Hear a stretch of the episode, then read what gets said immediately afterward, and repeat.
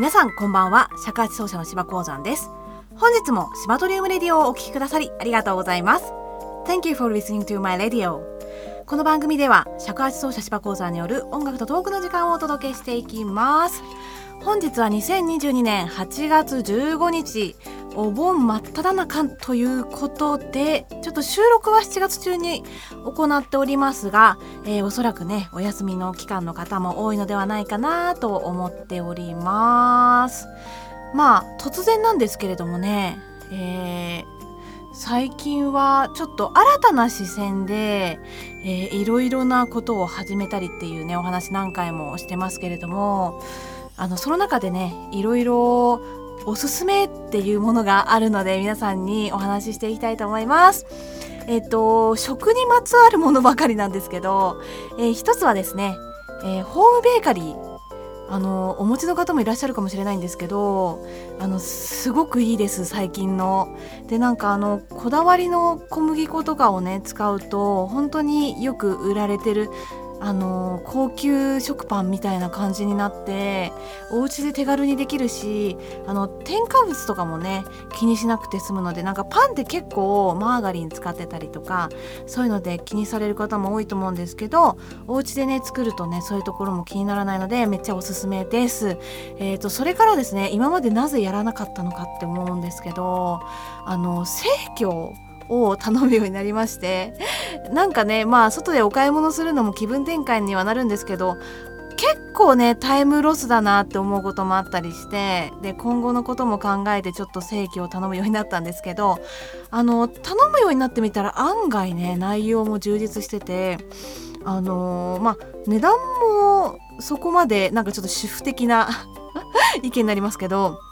あの想像しているよりかは手頃な価格だったりで何よりスーパーとかで売られているものよりもあの基準がこう高いもの高い審査で通ったものしか扱ってないっていうことらしくてそういう点でもいいなと思いながらまあまだまだねあのー、踏み込んだことのない場所だったり考え方っていろいろあるなと思いながら過ごしている日々です。皆さんもぜひ新しい視点で物事を見てみてはいかがでしょうかそれでは一旦この辺で CM です。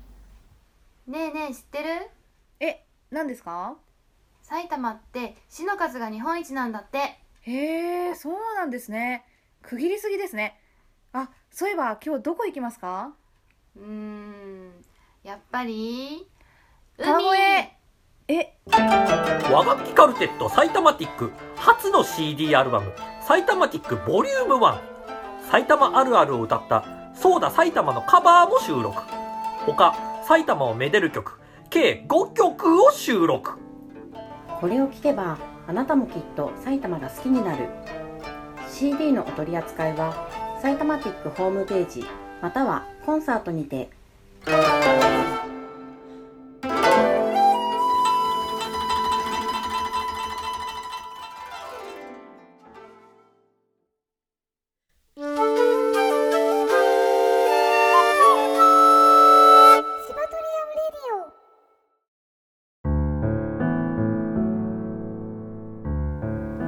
はちょっと真面目な話をしていきたいなと思うんですけど、えー、ラジオのタイトルが「新しい旅路」ということでですね。まああのおそらく8月も中盤になってきてますので私も新しいステージに上がってるんじゃないかなと思うんですけれどもあの正直なところやっぱり演奏家という、えー、職業って結構特殊しかも女性でやってるっていうのは結構特殊だし社会的なねことを考えるとそういった新しい生活になってきた時にどうやって仕事を続けていけばいいのかなとか環境の変化とか想像したりすると踏み込むことができなかったんですけどね私自身も。なんですがまあこれからはねそれを恐れずにまた今までの自分とは違う、えーと、ステージまあ新しい旅路に出てみようかなと思っているところで、あのー、そういった環境じゃないと感じられない、えーと、感情とか、えーと、考えとかもあると思うので発想とかもねなのでそういったものをこれからはどんどん発信していけたらいいなと思っているところでその一つにですねあの本当にこれは恥さらし的なんですけどノートという、えーと、サイトにですね私のこの妊婦期間中の、えーと思いを綴ったものを公開しました。でこれはですね本当にあの私自身があなんかまあこう演奏家として妊娠して楽器を続けられるのかなとか本当にちょっとした疑問とかいろいろネットで調べてもあんまり例がなかったり特にまあ結婚とか妊娠とかっていうのを公表せずに活動していく人もねいるたくさんいらっしゃると思うんです。そういうのねなかなか見つけられないと思うんですけどあのそういった形でも女性がこれからどんどんね働きやすくなるような社会になってほしいと思うのであの一つの例としてまあこういうタイプもありましたよっていうあのまあ参考材料的になればいいなという気持ちで綴ったものを公開しています。なのでどこかの誰かのえーと、心に留まればいいなと思っております。ここからは本日の楽曲にもつながるお話になるんですけれども、ここまで子守歌のシリーズということでね、今日も、えー、その子守歌シリーズの最後の曲を、えー、皆様にお届けしたいと思うんですけど、それもね、やっぱり、あの、あんまりこう、うーん、なんて言うんですかね。子供向けにとか癒しというような形で、まあ、まさに子守歌みたいな感じの尺八の CD ってあんまりないのではないかなと思いましてちょっとねあのまあ自分の環境もそのように変わってきたのでそれもきっかけで今回このような楽曲を選んでみたんですけどえっと新たなステージに行くところもあれば変わらずに続けたいこともあるということで実は私個人的なことなんですけど2013年からあの毎年1枚は、えー、CD を発売してましてということはあともうちょっとでね10年連続になるのでちょっとこれを続けたいなということで、えー、今年はですねこの子守歌のシリーズを含めてあとはラジオで、えーと以前紹介した曲なども、えー、入れながら、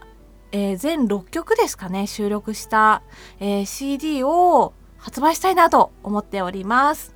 でこちらはですね、えーと、まだちょっと考え中なんですけれども、え受注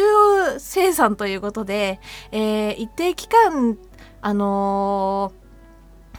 そうですね、予約期間という形で設けさせていただきまして、で、ご予約いただいた方にのみ、え、ー、と、配送と、あとは、コンサート会場でお会いできる方には手渡ししたいなと思ってます。それでもう完売とさせていただきたいと思いますので、そのあたりはご了承いただければなと思ってます。ということで、本日は子守歌シリーズの最後の楽曲になりますが、えー、日本の歌ですね五木の子守歌を独奏でお届けしたいと思います Today I will present a shakuhachi solo performance of an old Japanese song 五木の子守歌 Please enjoy it それではどうぞお聴きください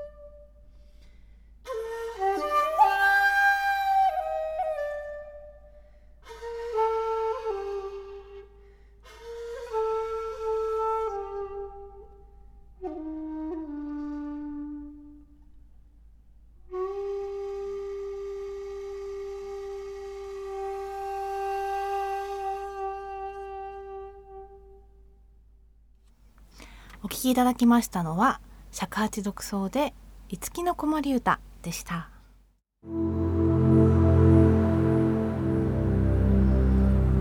はいということで本日も終わりが近づいてまいりました。えっ、ー、とお知らせの方はですね前回と同じなんですけれども10月の23日に挿絵の挿絵三昧という、えー、ライブがございますのでこちらですねどしどし、えー、ご予約お待ちしておりますということです。でもしかしたら時期的にね他のコンサートも、えー、公開してるかもしれませんのでそのあたりは SNS とチェックしていただければなと思います、えー、またですね、えー、CD の方ですね、先ほど伝させていただきました。えー、新しいこちらの CD の、えー、予約に関しては予約フォームをですね、え概要欄の方に、え作っておきたいと思いますので、本日より予約開始ということにさせていただきたいと思います。えー、盤面のデザインとかね、ちょっとまだどうなってるかわかんないんですけど、えー、詳しい内容や、えー、収録される曲などについては、えそちらのフォームの方から、え確認していただければなと思っております。えそしてですね、次回のラジオはですね、9月の19日、またちょっと間空いちゃうんですけれども、9月19日の月曜日とさせていただきたいと思います。まあちょっとね、この収録は結構無理をして7月中に全部 撮ってるんですけど、なんとか、えー、全て撮り終えられまして、ほっとしているところです。それではまた9月にお会いいたしましょう